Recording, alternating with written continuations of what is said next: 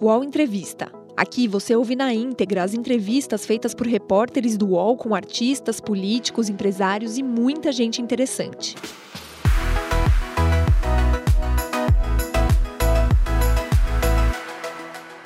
Olá, amigos do UOL. É, essa é uma entrevista diferente. É uma entrevista que que eu quis fazer, que, que não foi fácil fazer, primeiramente, porque ele não queria, porque ele está em outro momento. É, mas eu convenci da seguinte maneira: é, que era preciso ser feita essa entrevista para fazer as pessoas pensarem, para fazer você, aí de casa, está assistindo essa entrevista, pensar e refletir sobre esse momento que o Brasil e que o mundo está vivendo. É... Muita gente não tem percebido, muita gente tem usado a internet para celebrar a vida, para fazer lives, para festejar, para fazer show. Ele não. Ele está na contramão. Ele está na contramão da classe artística brasileira. Ele não faz live. Ele, ele não comemora nada. Porque para ele não há nada de se comemorar. É, vale ressaltar que ele foi o artista brasileiro, o primeiro artista brasileiro a ser atingido diretamente pelo, pela pandemia do coronavírus. A turnê na China dele foi, foi cancelada. Isso, olha, bem antes de se pensar em coronavírus no país. É, é com profunda alegria que eu agradeço aqui eu sei do seu esforço para estar aqui e para falar e dividir essa sua experiência conosco. Alok, eu quero só primeiro dividir a minha, a minha admiração para com você. E, e não é, vale ressaltar aqui, eu não, eu não te admiro apenas e tão somente como profissional e como DJ. É, eu conheço muito artista. Eu não conheço nenhum artista mais humano que você que mais pensa no outro que você, que mais olha para o outro que você. Quem vê de fora, é, e eu estava falando com algumas pessoas que não te conhecem tão bem, acham tudo muito superficial. Música eletrônica é, parece algo superficial, mas você não é superficial. Muito boa noite. Boa tarde, Alok. Alok. Hum. Ô, Léo, obrigado aí, cara, pelas palavras. Assim, como você sabe, é, na hora quando você me enviou o áudio para a gente fazer essa entrevista, eu realmente aceitei fazer ela porque você fez a leitura exatamente daquilo que eu estava, enfim, que eu estou aplicando no, minha, no meu dia a dia, assim. Por isso que estou fazendo aqui com você, porque, claro, que vários veículos procuram, várias lives aparecem, oportunidade de fazer entretenimento, e, tipo assim, não é que eu sou contra, sacou? Eu acho que se a gente perder o sorriso, o coronavírus não vai sumir, a gente vai enfrentar o coronavírus sem um sorriso. Então, o sorriso ele é importante, esse momento é importante cuidar da saúde mental, sim. Mas é que o meu posicionamento agora está muito voltado para o que realmente está acontecendo, assim, como solucionar e como que evita que o impacto seja tão grande. E, além disso, também pensando não só no aspecto imediatista agora, mas na projeção dos próximos meses. E eu quero que a minha contribuição nesse momento lá na frente, quando passar, seja lembrado pelo como eu atuei diante dessa crise para tentar resolver essa crise, sacou? E não, tipo, promovendo músicas, outras coisas que, por mais que eu sei que o streaming agora está bombando, talvez mais do que nunca, uhum. seria uma ótima oportunidade para poder estar tá promovendo isso, não é, não é o meu, não é o, a minha postura, não é o que condiz com a minha postura agora, não é o que o meu coração manda fazer. E, tipo assim, é engraçado porque eu sou um cara que, como você falou, eu fui atingido assim, obviamente o showbiz inteiro foi atingido, mas eu já tinha sido atingido desde o começo do ano com coronavírus na, na, na turnê que eu ia fazer na China. Eu, sinceramente, cara, vou ser muito sério com você, não imaginava que estaria tendo essa proporção toda, essa pandemia toda. Ah, você não, não imaginava mesmo? Não imaginava que ela viria para o Brasil. Brasil. Não, cara, e, e vou te falar mais, porque as informações também, elas não foram tão claras no começo era uma coisa meio assim, é, não é, e eu lembro até do China, né? médico, né? que, que o médico que acabou morrendo pelo corona, mas que ele tentou alertar que era, enfim, uma, uma coisa mais séria, e aí foi inibido pelo governo chinês e tal. Então, era muito, era muito tipo tudo muito vago assim. Quando começou realmente a, a ingressar assim, a gente teve mas, mas é uma gripe, mas, mas tá, se for uma gripe a gente já tem tantas outras, tá? Então eu fui sentindo assim de uma forma muito fulminante, assim como todos nós, mas eu, eu senti antes. Você, você não chegou aí para a China? Você chegou aí para a China? Não, eu, eu a, a, a, própria China ela já tinha cancelado ah, em tá. janeiro já quando ela decretou, né, o, o isolamento já tinha decretado e aí já foi cancelado. Mas eu falei, ah, cara, vai, vão contornar por lá, vai, vai fechar lá e não vai chegar aqui. E tipo assim, aí eu já tive, né, a minha, quando eu comecei a ver essa questão, eu já tinha uma turnê nos Estados Unidos, eu cancelei, cara, porque eu não sabia se iam fechar as fronteiras depois, eu nem ia conseguir voltar para ficar com meu filho, sacou? Então eu já cancelei e aí foi a melhor coisa que eu fiz, porque eles realmente fecharam. Eu estaria lá. E aí eu já fui sentindo assim esse impacto todo porque, cara, querendo ou não, o meu trabalho, como você mesmo, eu acho que você é um cara muito coerente quando você coloca suas notícias, suas notas, é que o show business, basicamente, os artistas né, que estão mais ou menos no, no, meu segmento vivem a maior parte da renda de shows. Uhum. Shows significa aglomeração de pessoas, e isso é totalmente estrito agora. E o que me impacta também não é só o hoje, porque pensa comigo, cara, não é que quando passar a quarentena as pessoas vão abrir as porteiras vão para eventos. Não. Entendeu? Eu tô pensando realmente numa, numa aspecto, uma crise para o final do ano tá conseguindo. E outra, não é essencial o evento. Essencial são outras coisas. As pessoas não vão é ter dinheiro para ir. É supérfluo, né? É, tipo assim, é, pô, vou pro salão de beleza, vou pro não sei o que. Não é, ah. é, entendeu? O evento. E é aí a primeira, você... é a primeira coisa que a pessoa vai cortar. Né? Primeira coisa, porque faz parte de um lifestyle que a gente não está adotando mais. É um estilo de vida que não tem como adotar nesse. E aí eu penso que, beleza, a classe A ela vai conseguir consumir os eventos, né? Sim. Em breve e tal, mas a classe. C não vai mesmo. E assim, eu sou um artista que eu comunico com, os, com, com as diferentes classes, mas assim, querendo ou não, eu não tô me, eu não tô preocupando, preocupado comigo, tô preocupado com o um âmbito geral, assim, né? Não, e eu achei isso importante para a gente ressaltar aqui, né, né? É, é, muito mais do que se preocupar com a sua carreira, com você ou com, com, com a música eletrônica, você se preocupa com o outro, né? É, quais são os danos que você acha que isso vai causar ao país? Então, foi interessante porque, assim, eu, igual a gente falou aqui agora, a gente estava falando assim, ah, nossos danos para os próximos meses, como vai ser e pá, não sei o quê. Só que tem gente já sofrendo agora, de uma forma fulminante. Pessoas que vivem da informalidade, que elas não, elas claro. não têm reserva de dinheiro. Não tem Elas nenhuma, vivem nenhuma. pela semana ali, entendeu? Você é, elas, pela... elas consomem hoje para o que vão comer amanhã. Exato. Se você isola 10 dias, hoje, né? né? E aí você coloca pergunta para a pessoa, é, e aí? Aí fala, cara, eu prefiro arriscar pegar o coronavírus do que morrer por fome, tá ligado? Eu prefiro parar. Então, a gente começa a ver uma situação de um, um possível colapso social, que me preocupa bastante. E por isso algumas medidas adotadas, elas, te, elas, são, elas fazem fundamentais nesse momento. Então, por exemplo, essa renda mínima agora, aprovada há algumas, algumas horas atrás, é essencial, porque assim, não é só você pegar e dar cesta básica para as comunidades, né? Porque aí, se você não der um dinheiro ativo, que aquilo lá para mim é uma energia vital, ela se sente insegura, ela não consegue, ai meu Deus, mais um medicamento. Então, ela precisa ter aquilo lá pra, como uma forma de segurança. Eu acredito que, como a gente está debatendo aqui, né, por exemplo, assim, ah, próximos meses como vai ser e tal, essas pessoas estão sentindo hoje, me preocupa bastante, porque, por exemplo, você sabe, cara, que para a gente ter uma quarentena, a, muitas das pessoas da comunidade estão trabalhando para a quarentena. Quando a gente liga no delivery, quando o porteiro do prédio, tá quando o cara que lava a, a lavanderia dos hospitais. Lógico, lógico, lógico. Então, assim, como é que você isola, eu, né? Eu dei, eu, dei, eu dei uma nota outro dia que a Globo, que o Projac está fechado. Mas os trabalhadores braçais do Projac não, continuam trabalhando. Entendeu? Então, assim, a limpeza continua funcionando. A questão é, é seu pensamento vai além. Agora, o que eu que é importante ressaltar, que para muita gente pode estar pensando, Alok, isso é importante ressaltar, e isso vê-se muito na sociedade de artistas, tá? Que é balela, sabe?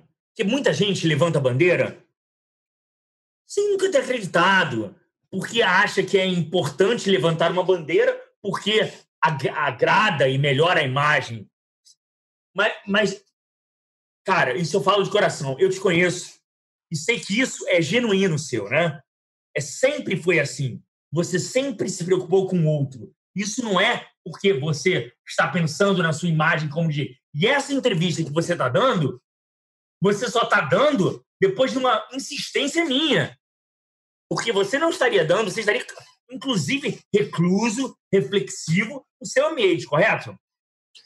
Correto, Léo. Tipo assim, é como eu te falei no início, eu só estou dando entrevista porque você fez a leitura de uma forma como nenhum outro tinha feito. E aí eu falei, pô, aí ele entendeu, então ele está preocupado com a causa, ele está preocupado também com, acho que as minhas preocupações, então vamos conversar aqui que a gente consegue pelo menos trazer um pouco mais de informação coerente nesse momento, para que a gente também não traga um pânico exacerbado, para que a gente consiga ter, achar uma luz ao fim do túnel. Tipo assim, Léo, eu fiquei ah. pensando, cara, é, enfim, estou pensando várias coisas, assim, eu estou tentando sintetizar o que está acontecendo.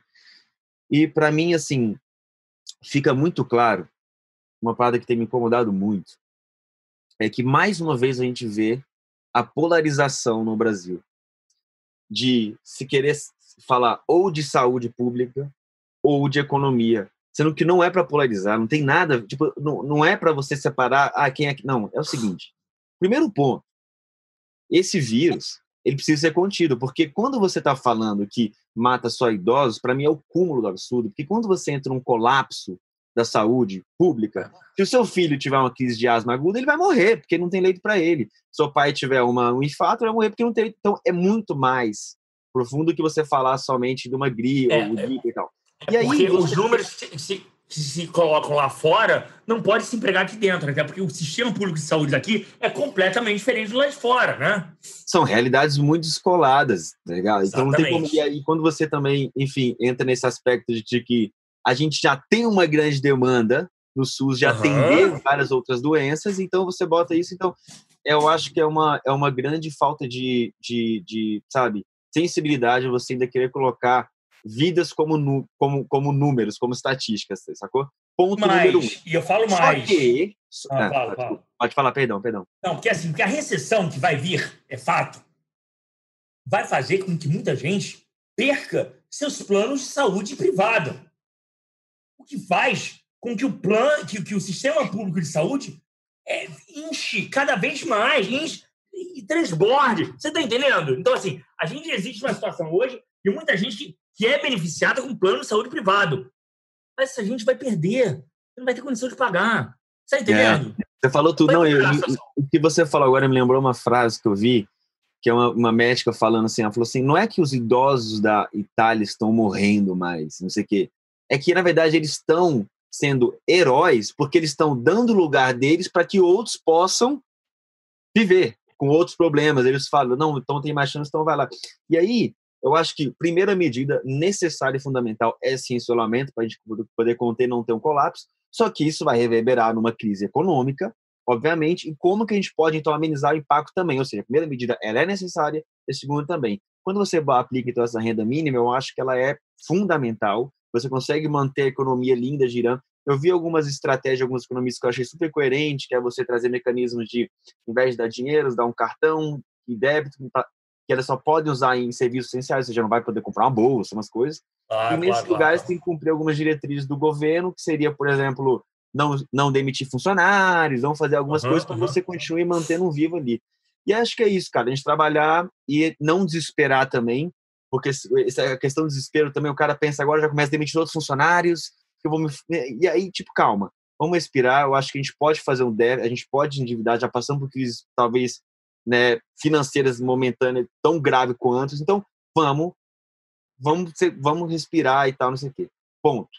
Cara, se eu puder ajudar as pessoas a traduzir um pouco disso, eu vou estar feliz, sacou? Então, como eu não consigo ainda sintetizar das melhores formas possíveis, estou fazendo meu papo com meu amigo Léo, eu estou uhum. abrindo aqui e tal, eu estou tentando sintetizar o máximo possível para que a gente consiga chegar numa solução. Eu acho que nesse momento agora o que eu posso sensibilizar as pessoas é que se a gente, como sociedade civil, puder contribuir né, e fazer nossa parte, como não só a ação de isolamento, mas também se a gente puder, quem puder, tiver uma reservazinha, não demitir funcionários agora, a, a, negociar, diminuir um pouco, mas não demitir. E também. Renegociar, né? Renegociar, renegociar os salários. Exato poder contribuir com algumas comunidades e tal que são mais afetadas, o que vamos fazer iniciativas privadas também. E entendeu? E, e agora, tipo assim, eu vivo eu vivo numa numa uma linha tênue porque assim, eu tô querendo focar minha energia no Brasil toda, mas o meu projeto da África agora está num colapso, porque o dólar está 5, tudo era sempre convertido em dólar, ou seja, uma criança antes a gente tentava que era com 50 reais, agora já passa a ser 85, 90 reais, ou seja, a gente tem o mesmo dinheiro, mas a, a gente tem menos dinheiro, mas a mesma quantidade de crianças, que dá quase 20 mil. Vamos, vamos explicar agora... melhor o seu projeto? Explica melhor o que está acontecendo com ele. Então, porque assim, é claro que nesse momento cada país está olhando para si, e eu super uhum. entendo. Uhum. E aí, mas quando você, é, a gente a gente tem um projeto lá na África, Fraternidade Sem Fronteiras, e que ele atua no Brasil também, tá? Que tem a Vida da Esperança no Brasil. Que eu até te falei aquele dia, tá super legal. Uhum. Mas assim, você tem 15 mil crianças hoje, é, e aí cada criança é 50 reais, e aí tem uns padrinhos que é padrinho, e tem algumas coisas pontuais, ações pontuais que eu faço, e outras pessoas fazem, que é para levantar o hospital, né, escolas, tal, enfim. Mas se o dólar aumenta e você tem a mesma quantidade, mas menos dinheiro, a conta não fecha. Não fecha. Entendeu? E aí eu vou te mostrar umas fotos que, assim, são assustadoras, o pessoal que tá lá agora, que é, tipo assim, aquelas filas gigantescas de pessoas querendo correr para pegar comida para poder ter aquela comida por um... É assim, é desastroso. Então, cara, é, eu faço apelo para as pessoas, por mais que esteja passando por isso tudo, não desespere, não parem de apadrinhar. A gente só não, a gente está crescendo no projeto, está querendo se manter e sobreviver. É, eu, cara, assim, entre eu e você, assim, eu, eu enquanto tiver para mim, vai ter que ter para as outras pessoas que estão comigo, tá ligado? Tipo, e eu, sinceramente, acredito que é, a, se eu, assim, se eu já agir sempre, agora é o momento de agir mais, sacou? E não desesperar, é agir mais, assim, e pedir esse apelo. E, cara, assim, é, eu fico pensando também, saca, Léo, que eu tô disposto a, a realmente, assim, mudar minhas estratégias daqui para frente para que a gente consiga sobreviver isso aí e, e, e, e, não ter tanto impacto. Tipo, quando eu falo mudar estratégia, Léo, é, é, tipo que assim, eu não entendi o que, que significa isso. É, mudar estratégia, tipo assim, por exemplo, é, existem agora, né, alguns mecanismos que eu possa é, fomentar e potencializar o recurso vindo. Por exemplo, músicas agora são vendidas para gravar. Eu consigo monetizar as músicas no streaming e direcionar mais minha energia para isso, porque não tem um show. Concorda? Uhum. Eu consigo. Eu estou em busca de estratégias para que eu consiga suprir, pelo menos, para que eu consiga sobreviver. Não quero tá. lucrar, é sobreviver. Quantos, por cento da sua, da sua renda vem do streaming? Quantos por cento vem do show? Quantos por cento vem do. Cara, eu acho. Eu, eu, eu, eu eu, eu não sei dizer porque nunca foi uma coisa que eu me atentei muito, mas eu acho que aquilo dado, aquele dado que você levantou, ele compete a mim também. Sabe? Ah, mas naquela matéria do Gustavo Lima, né?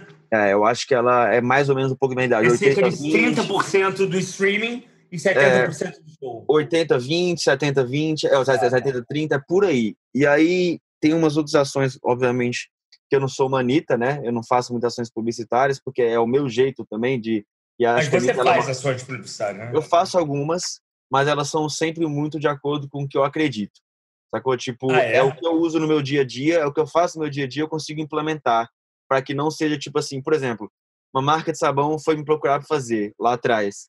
E eu falei, cara, eu não consigo converter para você. Eu não lavo roupa, brother. Como é que eu vou converter? Eu não posso passar essa mentira para o meu público. Mas você recusou, é, você recusou? Só que aí. Era muita que, grana? Cara, era, era uma grana legal, mas eu não conseguiria converter para as pessoas, para eles, tá ligado? E não é minha verdade, como é que eu vou vender? Entendeu? Só que agora, mas nessa quarentena. lava tua roupa, Loki. Só que eu devia ter pensado, porque agora eu tô na quarentena, eu poderia lavar. então é o seguinte: para a marca de sabão que tá ouvindo aqui a gente, é, pode volta. procurar o Loki que ele vai começar a lavar a roupa dele, né? Mas você entende? Tipo assim, para mim tem que ser muito aquilo que é a minha verdade, assim. E aí, entendi, entendi. eu. Cara, eu. eu, eu enfim, eu não, sei se talvez. Eu queria falar uma, uma, coisa que é importante. Pode falar. É, você bateu de frente diversas vezes com seus empresários. Uhum. Porque, porque você queria destinar mais dinheiro a, a, a esses, a esses esses serviços, esses, essas ajudas sociais, e eles viam mais a oportunidade do lucro, né? É, isso é fato. Cara, assim, a assim, vou te dar um exemplo, tá, boa? Assim, eu acho que a gente, obviamente, eu entendo a preocupação deles às vezes, em, né? Enfim, a gente tem, eu entendo, porque às vezes eu sou um cara que eu, eu, eu, eu, abro a mão, eu, eu, eu, fico dando muito e às vezes eu não faço conta. Eu quero fazer uma coisa, eu, eu vários projetos, eu quero levantar uma, uma Vila da Esperança no sertão. Então eu entendo que eles precisam me controlar, eu entendo um pouco disso. Mas, por exemplo, assim, eu acho que eu nunca tive um atrito sério e aquilo que a empresa não poderia dar, eu dou do meu pessoal, entendeu? Tipo, e aí a gente, mas por então, exemplo, e aí, é, é, então, assim, quando a empresa diz não, não vou dar, você pega do seu, é isso? É, exatamente. Mas assim, a empresa, ela sempre, ela, ela assim, a maioria, a maioria das vezes ela tá comigo. Deixa eu contar uma, uma parada engraçada que rolou, que isso nem foi, mas, por exemplo, eu tava tocando num. Ai, cara, como é que era o lugar? Era lá no sul do, do, do Brasil, perto de Porto Alegre, eu esqueci agora o nome do lugar, mas enfim, era uma das festas de tem umas 30 mil pessoas e que ela é totalmente é, beneficente. Tem 3 mil voluntários que fazem aquela coisa que faz acontecer. Nem lembro o nome da festa. Uhum. Esqueci agora. Mas aí, quando eu fiquei sabendo no caminho, para chegando na festa, ah, essa festa é assim, arrecada não sei quantos, para não sei quantos milhões, para não sei quantas pessoas, blá, blá, blá, tem 3 mil voluntários. Eu falei, pô, que lindo. Então, legal. Aí, quando acabou o show, eu peguei e falei, galera, por favor, agora, legal, obrigado, foi incrível. Guardem os celulares. E agora aqui, ó, eu estou muito feliz de fazer parte desse evento. Estou muito feliz de estar fazendo parte dessa história que vocês estão contando aí e tal. E para mim, eu estou muito, tipo assim, muito de verdade, gratidão por todos vocês estarem fazendo isso. E assim, eu não poderia ir embora aqui antes de fazer a minha parte. Então, eu não quero cobrar cachê, eu quero que meu cachê também seja parte da parada. Aí, o algo que eu tava falando não dava para ouvir atrás do palco. Aí o pessoal começou a gritar e tal. Aí alguém perguntou meu empresário assim, um dos meus empresários, falou assim: quem tá falando? Aí ele falou assim: cara, eu não sei, mas pelo que eu conheço ele, ele tá doando o cachê. Entendeu? Então eles. Então eles, eles me conhecem, tá ligado? Eles sabem. Mas você doou o cachê sem avisar seu empresário, Alok? você devolveu a comissão dele ou, com a comissão dele ou sem a comissão dele? Vai tudo no bolso. Caiu, cai todo mundo. Cara, é, é surreal isso. Agora, é, esse tipo de atitude causa, causa celeuma, né? E assim, é estranha. E para muitos, parece. Um outro dia eu fiz uma matéria sobre é, filantropia é, exibicionista, sabe? Eu vi. Que não é o seu caso. Eu vi. Mas você deve perceber que há muitos famosos que fazem questão de fazer filantropia só para publicar nas redes sociais, para melhorar a imagem, para fazer campanha publicitária. E isso acaba sendo muito triste, né? É... O que eu quero saber é o seguinte. Posso te dar uma, uma, posso te dar uma opinião sobre isso, que eu acho? Pode, pode. Eu acho assim, que, cara, é, é assim, Léo, eu vou te falar uma parada, cara, que assim, eu acho que você tem feito um papel muito incrível, assim, no aspecto de você não tem medo do que você fala, sacou? Você vai lá, pega e fala e, e assim, é, é, me, me choca às vezes, num, tipo assim, caraca, alguém falou isso, entendeu? Porque são coisas que poucas pessoas têm coragem de falar. Não, é aquela coisa que todo mundo fala por trás, mas é, ninguém tem coragem de falar pela frente, é isso, né? E quando você fala isso, dá a sua cara a tapa também, obviamente, né? Claro, e paga e um assim, preço por isso. É, com certeza. E assim, eu vou te falar o que eu acho, assim, de verdade. Eu só espero do fundo do meu coração, cara, que as pessoas que faz, fazam, façam isso por exibicionismo ou por é o que seja, que de, de fato estejam contribuindo, entendeu? E que não seja uma coisa só ali para gravar o vídeo e que realmente, porque assim, cara, você entende, quero dizer, se ela estiver transformando, entendo. se ela estiver transformando, não importa se é para se exibir ou não. Eu, o que você está dizendo é o seguinte: não importa se é porque você quer se exibir, mas se você está ajudando alguém, já valeu. É isso. Eu, não, não, não é, não é isso. Não é isso. Eu acho que assim, se ela tiver contribuindo de verdade, fazendo a diferença, transformando, aí beleza. Por que eu tô, por que eu tô te falando isso? Porque eu já tive muita dificuldade de acionar amigos e pessoas para contribuírem com algumas coisas e eles não ajudam. Eu falo, velho, caralho, tipo. Amigos com situação financeira, é isso. Super bilionários, tá ligado? Tipo, eu não tô falando. Tipo, eu tô Mas falando por que, Loki? O que você, o Cara, que eu não você sei, alega? cara, eu não sei, entendeu? Eu não sei. Chegou um momento que eu falei, cara, eu não sei por quê, entendeu? E aí, e, e, tipo, e eu não sei, de verdade, eu não sei, mas talvez, talvez eles precisariam de uma coisa que trouxesse algo em troca. E aí eu fico pensando em mecanismos como fazer coisas que possam trazer em troca algo para que as pessoas possam ajudar. Tipo, entendeu? Quer dizer, tipo, como é que eu... Então Sim. tá, então talvez não tá chamando atenção ela vendo as pessoas aqui morrendo por desnutrição. O que, que pode chamar atenção? Será que seria um leilão onde as pessoas estariam lá jogando dinheiro para mostrar que elas são poderosas? Será que seria algum... Então eu queria eu tento criar mecanismos para que as pessoas possam contribuir de uma forma tipo que seja efetiva. E se ela for querer usar isso para exibicionista ou não, beleza, mas ela me ajudou, pelo menos eu tô salvando vidas, tá ligado? Tipo isso, assim. É, Entendi, entendi. Agora, eu acho que é o seguinte.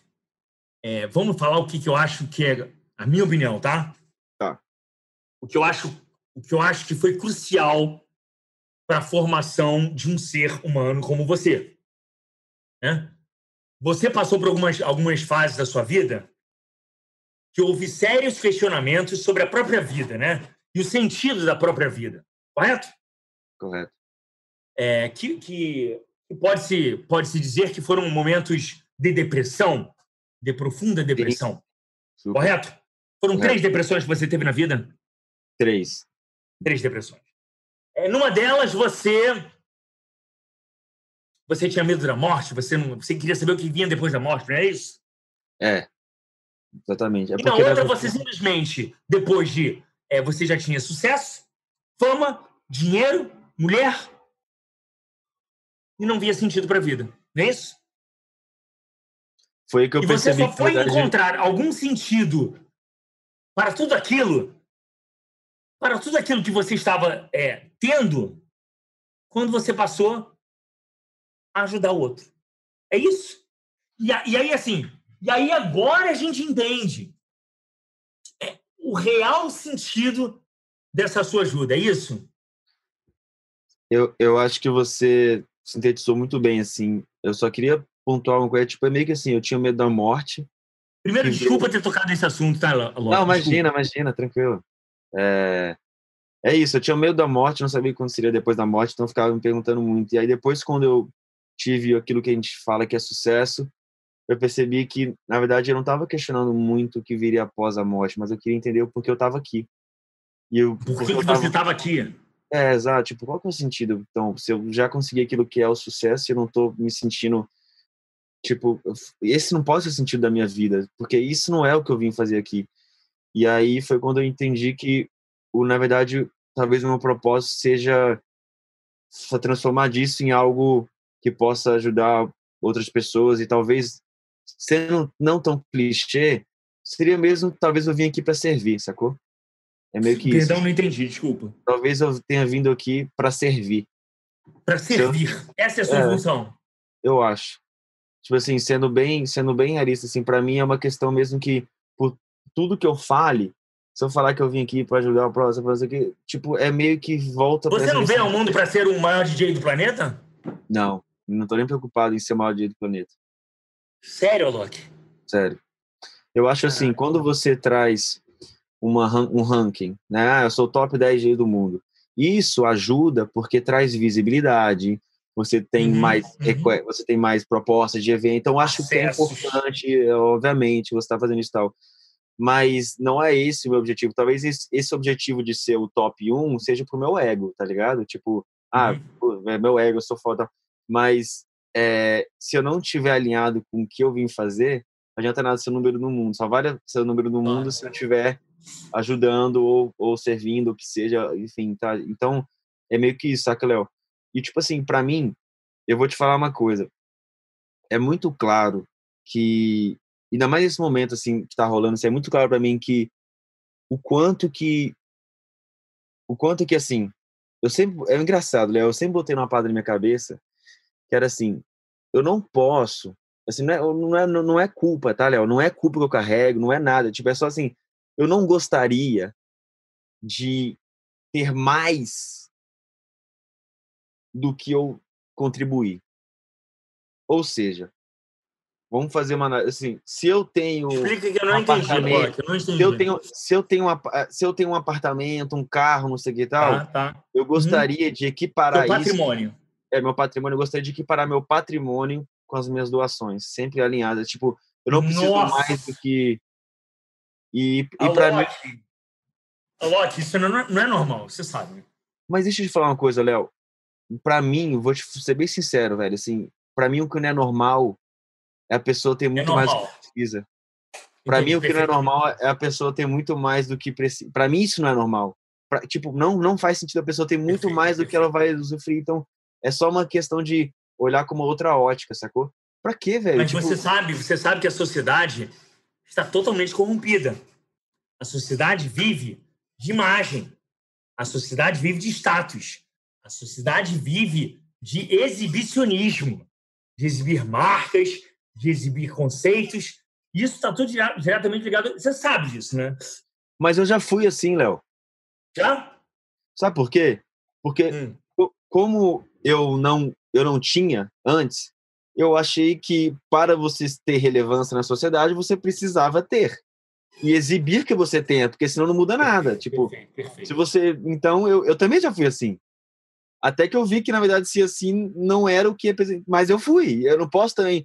Talvez a pessoa leve mais tempo para entender que não é isso que vai. E talvez também, tipo assim, eu vou te falar uma coisa: talvez eu, eu tenha um grande privilégio de ter esse reconhecimento por outros aspectos que não precise que eu mostre coisas para. Entendeu? Pra- Eu não quero que. Mas houve alguma coisa para você perceber isso, Loki?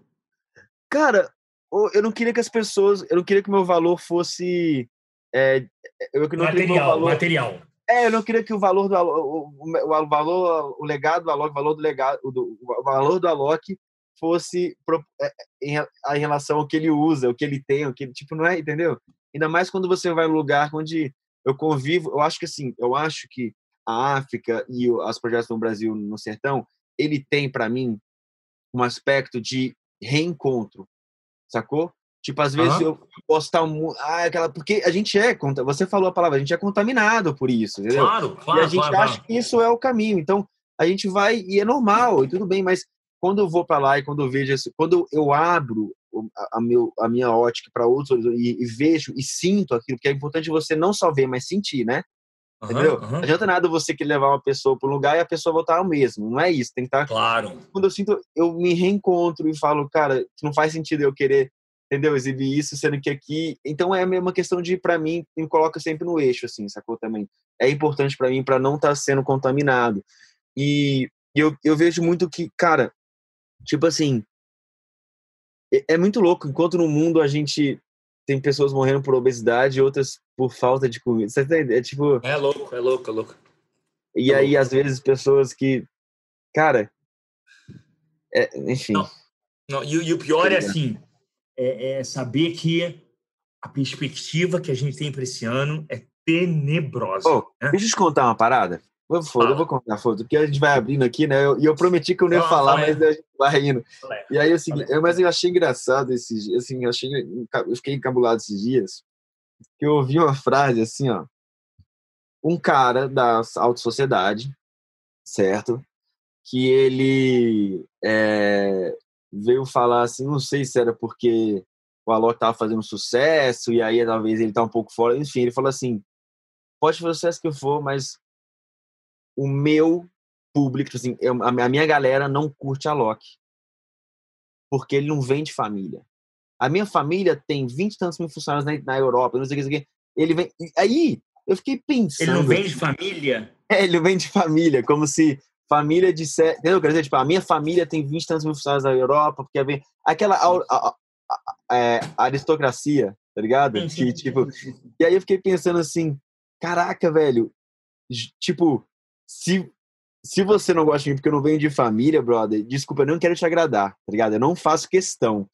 E Claro. eu vou continuar sempre apegado àquilo que são os meus valores, independente das pessoas querem me associar como, Claro. tipo, entendeu? Tipo, é, é, é, é, é- é louco você parar pra pensar que. eu fico pensando, olha que louco isso, né? Eu sou um cara branco, né? Hétero, é, tipo, tem todas aquelas coisas de privilégios, tá Aham. ligado? né, que não tem preconceito. E aí você, e aí fica imaginando, imagina com outras pessoas que têm outras claro. características, é muito pior um cara desse. Já né? nascem segregadas, né? É. Já nascem com pouquíssimas chances de darem certo na vida, né? E aí um cara desse, não é que ele, não é que ele gosta do ele atura. Entendeu? É. Tipo, é meio que uma tipo, a beleza e tal. Eu fiquei pensando muito nisso, assim, uma reflexão que eu tive é que, tipo, caraca, velho. Caraca, tipo, sério que essa galera aí, que é, são os melhores. Não é possível que eles pensam assim, brother. Talvez seja é... que eles se inspirizam também com, com as causas que eu levanto para eles. Você, você acha que você vai vai ser DJ por muito tempo, Loki? Eu acho, eu acho, porque é meio que uma questão de aonde eu consigo me conectar de uma forma mais interpessoal, assim, expressar a minha arte não só na música, mas eu acho que ela é importante que ela expresse aqui no estúdio onde eu tô, mas eu consiga também expressar ela na, na pista, saca? Tipo, de dança. É, mas o que eu percebo em você, é, diferentemente dos outros DJs, é que você, é, vamos admitir, que o seu meio é um meio preconceituoso em relação a outro e qualquer tipo de música. É, eu acredito que existe. Que ele, esse... que ele olha outro, ele olha a música mais popular de maneira depreciativa, né? Ah, é do povo, nós somos da elite. Ah, nós falamos com a alta classe da sociedade paulistana. Ah, esse pessoal fala com os nordestinos que vieram para São Paulo. Você não. Você faz questão de, de fazer parceria com a Simone Simaria. É, é, é, fazer algumas parcerias que muitos DJs, que muita gente do, do mundo eletrônico te exclui por conta disso e te critica por conta disso. É. E aí eu vejo você, inclusive, dando entrevistas para veículos que muitos DJs se recusam a dar. Eu lembro que eu estava no Carnaval. Um DJ aqui que não vale a pena citar o nome se recusou a dar entrevista para o UOL. Ah, não! Carnaval, o UOL é muito popular para ele. Eu falei, meu pai do céu, ele tá ganhando dinheiro do UOL. Ele tá tocando aqui no carro no UOL. Não quer dar entrevista pro UOL porque ele se acha mais do que o UOL. Gente, o que, que esses DJs aprender, aprenderam marketing, o, o, o, Alok? Pelo amor de Deus, fala. Cara, eu acho que é assim. É, é engraçado, porque eu venho de uma família de DJs. É. E no caso deles, não é nem a questão de porque eles não são nada de, de, alta, de classe alta, nada, é uma questão mesmo de é mais underground, é outra vertente, assim, né? Porque então, você, tem... você admite que quem gosta de música é, eletrônica vê, vê o sertanejo como algo brega, né? É, eu acho que é, é, olha como é que é, a gente, eu acho que é assim, existe uma bolha que realmente ela é bem mais fechada, é uma tribo mais fechada e segmentada mesmo. Ponto. Uhum. Acabou. Tá totalmente certo. Uhum. Só que eu acho que existe outras que é tipo assim, essa bolha ela não adere a outros segmentos, dificilmente. Só que, por exemplo, assim, eu vejo que o sertanejo e outras paradas aderem ao eletrônico, entendeu? Tipo... Mas, mas, mas o sertanejo é um, é, é, é, um movimento que nasceu do preconceito.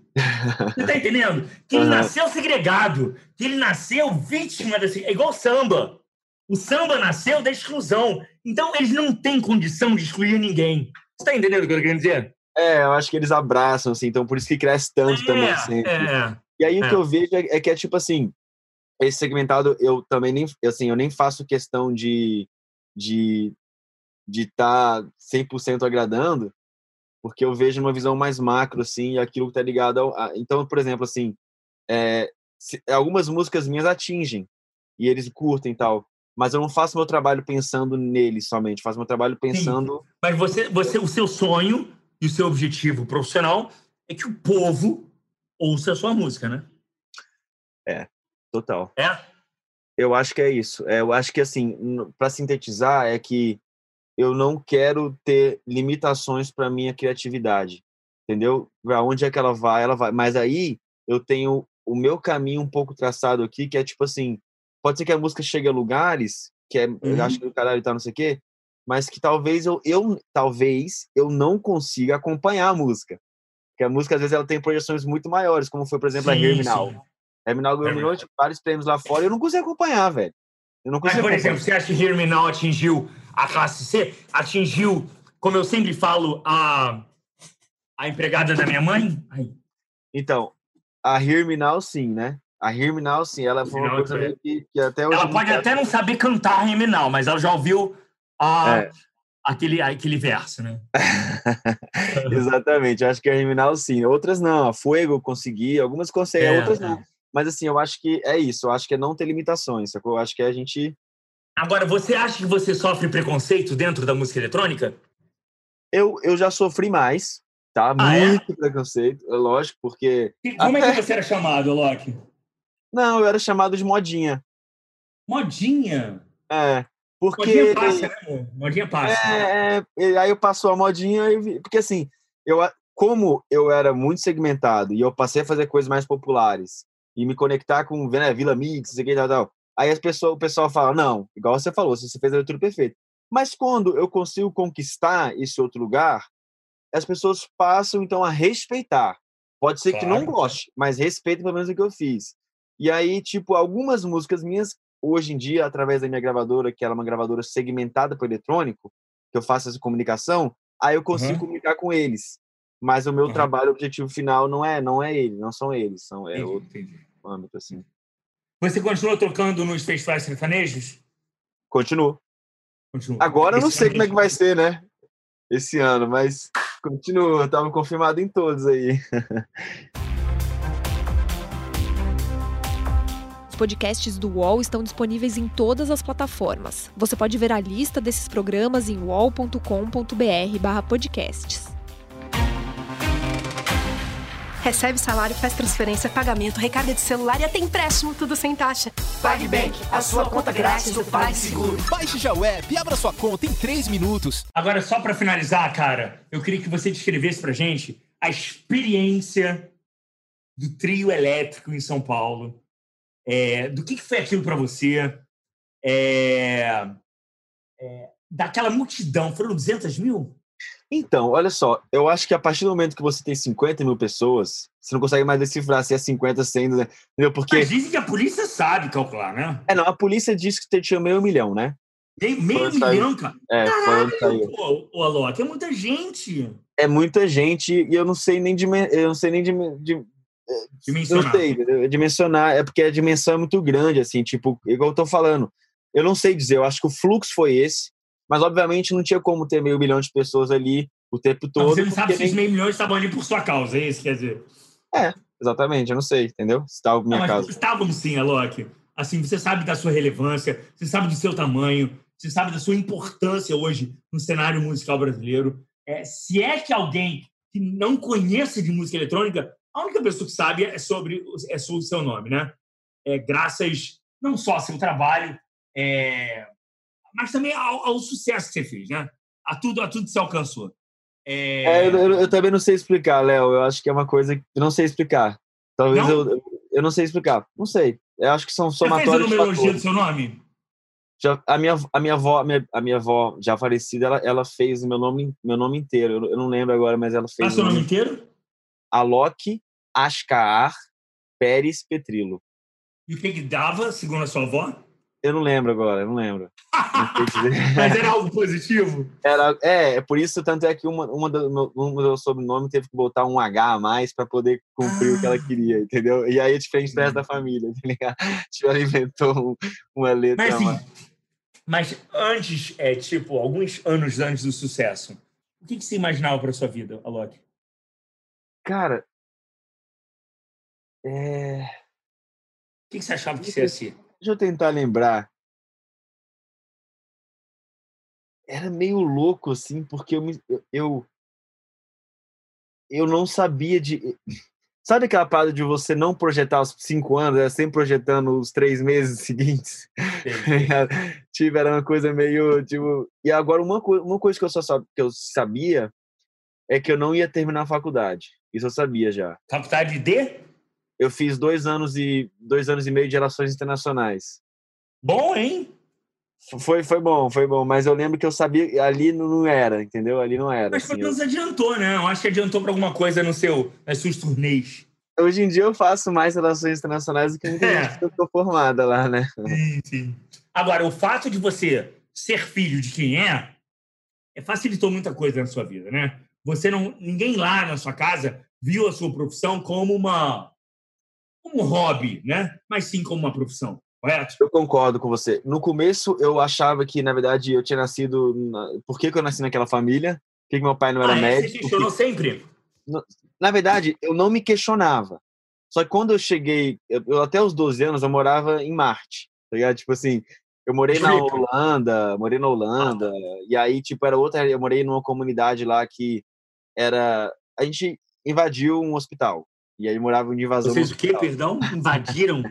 A gente morava numa invasão que era um hospital, comunidade hippie do Sério? mundo inteiro. É. era uma comunidade hippie. Aí depois de lá eu fui pra Alto Paraíso, tá ligado? Então, tipo, era mó, Porra. era mó hippie. Aí eu acompanhava meus pais e tal. Aí com 12 anos eu cheguei no, no- na, Brasília, fui morar. E aí, aí comecei a ser questionado várias coisas, tipo, o pessoal apontando um dedo, e meu pai, DJ, o que que é DJ? Aí não sei. Aí eu ia levar o pessoal pra casa, o pessoal via foto de Buda, de Ganesh, que ah, sa- Satanás. Eu falei, cara, aí comecei a ficar, tipo, transtornado, entendeu? Aí comecei a realmente questionar meus, até os valores que eu tinha aprendido se eram os corretos. Só que hoje eu vejo como você vê. Eu acho que foi um grande privilégio, porque eu pude escolher o que eu queria desde muito cedo e sabia que era aquilo. Então, Mas você comecei- questionou? Você Questionei. questionou a Deus pelos seus pais? não a Deus, porque naquele Você momento. acredita em Deus, Dalok? Super, mas naquele momento eu era ateu. Você era ateu. Eu era o que, ateu. que te fez acreditar em Deus, Dalok? é, eu, é porque eu colocava a culpa das coisas ruins em Deus. Tipo, se Deus existe, por que então tem miséria na África? Se Deus existe, por que, que então tem. Entendeu? E foi É, onde eu pensei. Aquele lado do castigo, né? O castigo de Deus. É, exatamente. Eu não conseguia entender por que, que Deus faz. Se, se Deus. E foi quando eu entendi, na verdade. Ele que... não é tão bondoso, por que existe sofrimento, né? Exato. E aí foi quando eu entendi, na verdade, que o sofrimento das coisas existe exatamente na ausência dele, sacou? E Boa. foi, foi Boa, demorando para entender assim. E aí uma das Boa. grandes revelações para mim foi na foi na África, que já eu já estava alinhado e tal, mas aí naquele momento questionei de novo. Mas aí eu tava, eu fui lá e aí tinha uma senhorinha que ela tava amarrando assim o estômago por três dias. Amarrando estômago, o amarrava o estômago por três dias para não sentir fome, velho. Meu Aí pai, comecei a conversar com ela e ela falou assim. Aí eu falei, ah, tal, não sei o quê, eu comecei a trocar ideia. Ela falou assim, ah, não, porque eu tô orando a Deus para não sei o quê. E ela era cega, tá? Os dois olhos. Aí eu tô orando a Deus, tá, não sei o quê. Aí eu falei, Deus? Que Deus, velho? Tipo, entendeu? Tipo, como assim você tá falando? Aí ela foi e falou assim, não, mas é, eu tô orando a Deus porque é Ele que me dá forças para não sei. Aí eu, eu me olhei, eu vi que eu era o miserável ali. Porque, na verdade, ela com nada, orando e tendo muito mais fé do que eu, que tinha tudo. E eu fiquei assim em choque, e aí eu falei, aí eu comecei a cair em choro, em prantos, em prantos. E eu entendi e tal. E aí, olha que louco, Léo, vou te mostrar uma parada aqui. Eu, Ah. lógico, né, continuei o projeto, aí eu pedi pro, pro pessoal do Fazenda Sem Fronteiras é, levar ela no hospital para ver o que, que tinha nos olhos, sei lá, né? E ela, e ela foi a. não a era cega é definitiva. Não, era cega, só que não sabia o que, que era. Ela estava cega há muitos anos já. E aí a gente. E aí, o que aconteceu? Quando a gente passou a levar comida para ela todos os dias, eu fui lá e perguntei para ela assim, tudo bem? Ela falou assim, cara, a- eu, eu, eu tô muito grato pelo alimento fisiológico da comida, mas eu tô mais grato porque agora alguém vai me alimentar. Tem alguém trazendo comida para mim todos os dias que alimenta a minha alma, a presença humana, a presença de alguém aqui perto. E aí, depois de um ano eu voltei lá, né? Porque eu volto periodicamente de um em um ano. E aí ela fez a, ela foi pro hospital e descobriu que na verdade o que ela tinha era uma catarata. E aí fez a cirurgia e ela curou e ela ficou e ela conseguiu enxergar. E aqui essa é a imagem do meu reencontro com ela, ó. Nossa senhora, nossa senhora. Coisa linda. Coisa linda, Loki. Que E aí para mim, como é que eu não, como é que eu não acredito? Eu- Como é que você não vai acreditar em Deus, Alok? Tá ligado? Não tem como. Vamos lá, é, você tem religião? Então, eu não tenho uma religião. Eu Mas gosto você muito- acredita vários meios, né? vários. Eu, não- eu não gosto de entrar nesse discurso de, de, de sabe, de- eu acho que assim como 5 mais 5 é 10, 7 mais 3 também é 10, você consegue chegar no mesmo resultado de, de caminhos Claro. diferentes. Então, Tipo, é, pai de santo. super. Super. Você acredita em Pai Santo? Super, super. Eu já pô, casei no Cristo, né? né cató minha, minha esposa é católica, já fui em igreja evangélica, já fui em, em, em, em, sessões de, de. Eu não sei se seria candomblé, mas com Pai de Santo. Sim, eu já pode fui... ser um bando ou candomblé, né? É isso, eu não sei qual foi, então, puta, ah. é burro, né? Ah. Você foi a sessão, fui... então? Já Você fui. Foi? Já fui, já fui em, em Brasília. Aham. Uhum. Plantina, já fui em aldeias indígenas, fiz rituais com eles. Uhum. Já fiz em, em, budismo, de tudo, cara, assim, tudo mesmo, assim, saca? Tipo, eu não tenho. Você acha é... que sempre o bem, todos os caminhos do bem levam a Deus, né? É isso. Ponto, velho. Você falou tudo. Acho que é isso. O caminho é o caminho, cara, exatamente. Cara, é, eu acho que eu acho, espero que nessa entrevista, você que esteja que tenha assistido, tenha, tenha percebido o que eu já tinha percebido algumas vezes em alguns encontros com a Loki. É, não sei se você me permite, Alok, eu falar isso é, que na nossa última vez que a gente se encontrou, posso? Acho que sim.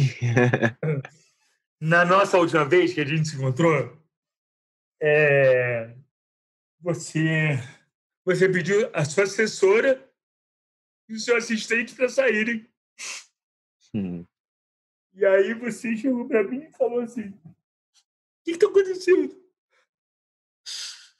O que está acontecendo contigo? que eu posso te ajudar? Alok, aquilo me tocou de um jeito.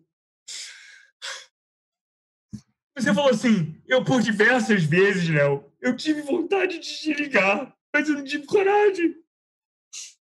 Ali foi véspera do Rock in Rio, lembra? Foi. Você ia tocar no Rock in Rio no dia seguinte. Cara, Alok, ai meu pai do céu. Você não tem ideia de como aquilo foi importante para mim, tá? E eu quero dizer que ali. Eu vi como você é um ser bom, cara. É, que você só queria saber uma coisa: se eu estava bem. Quais eram os meus gatilhos? O que, que, que, que você podia me ajudar?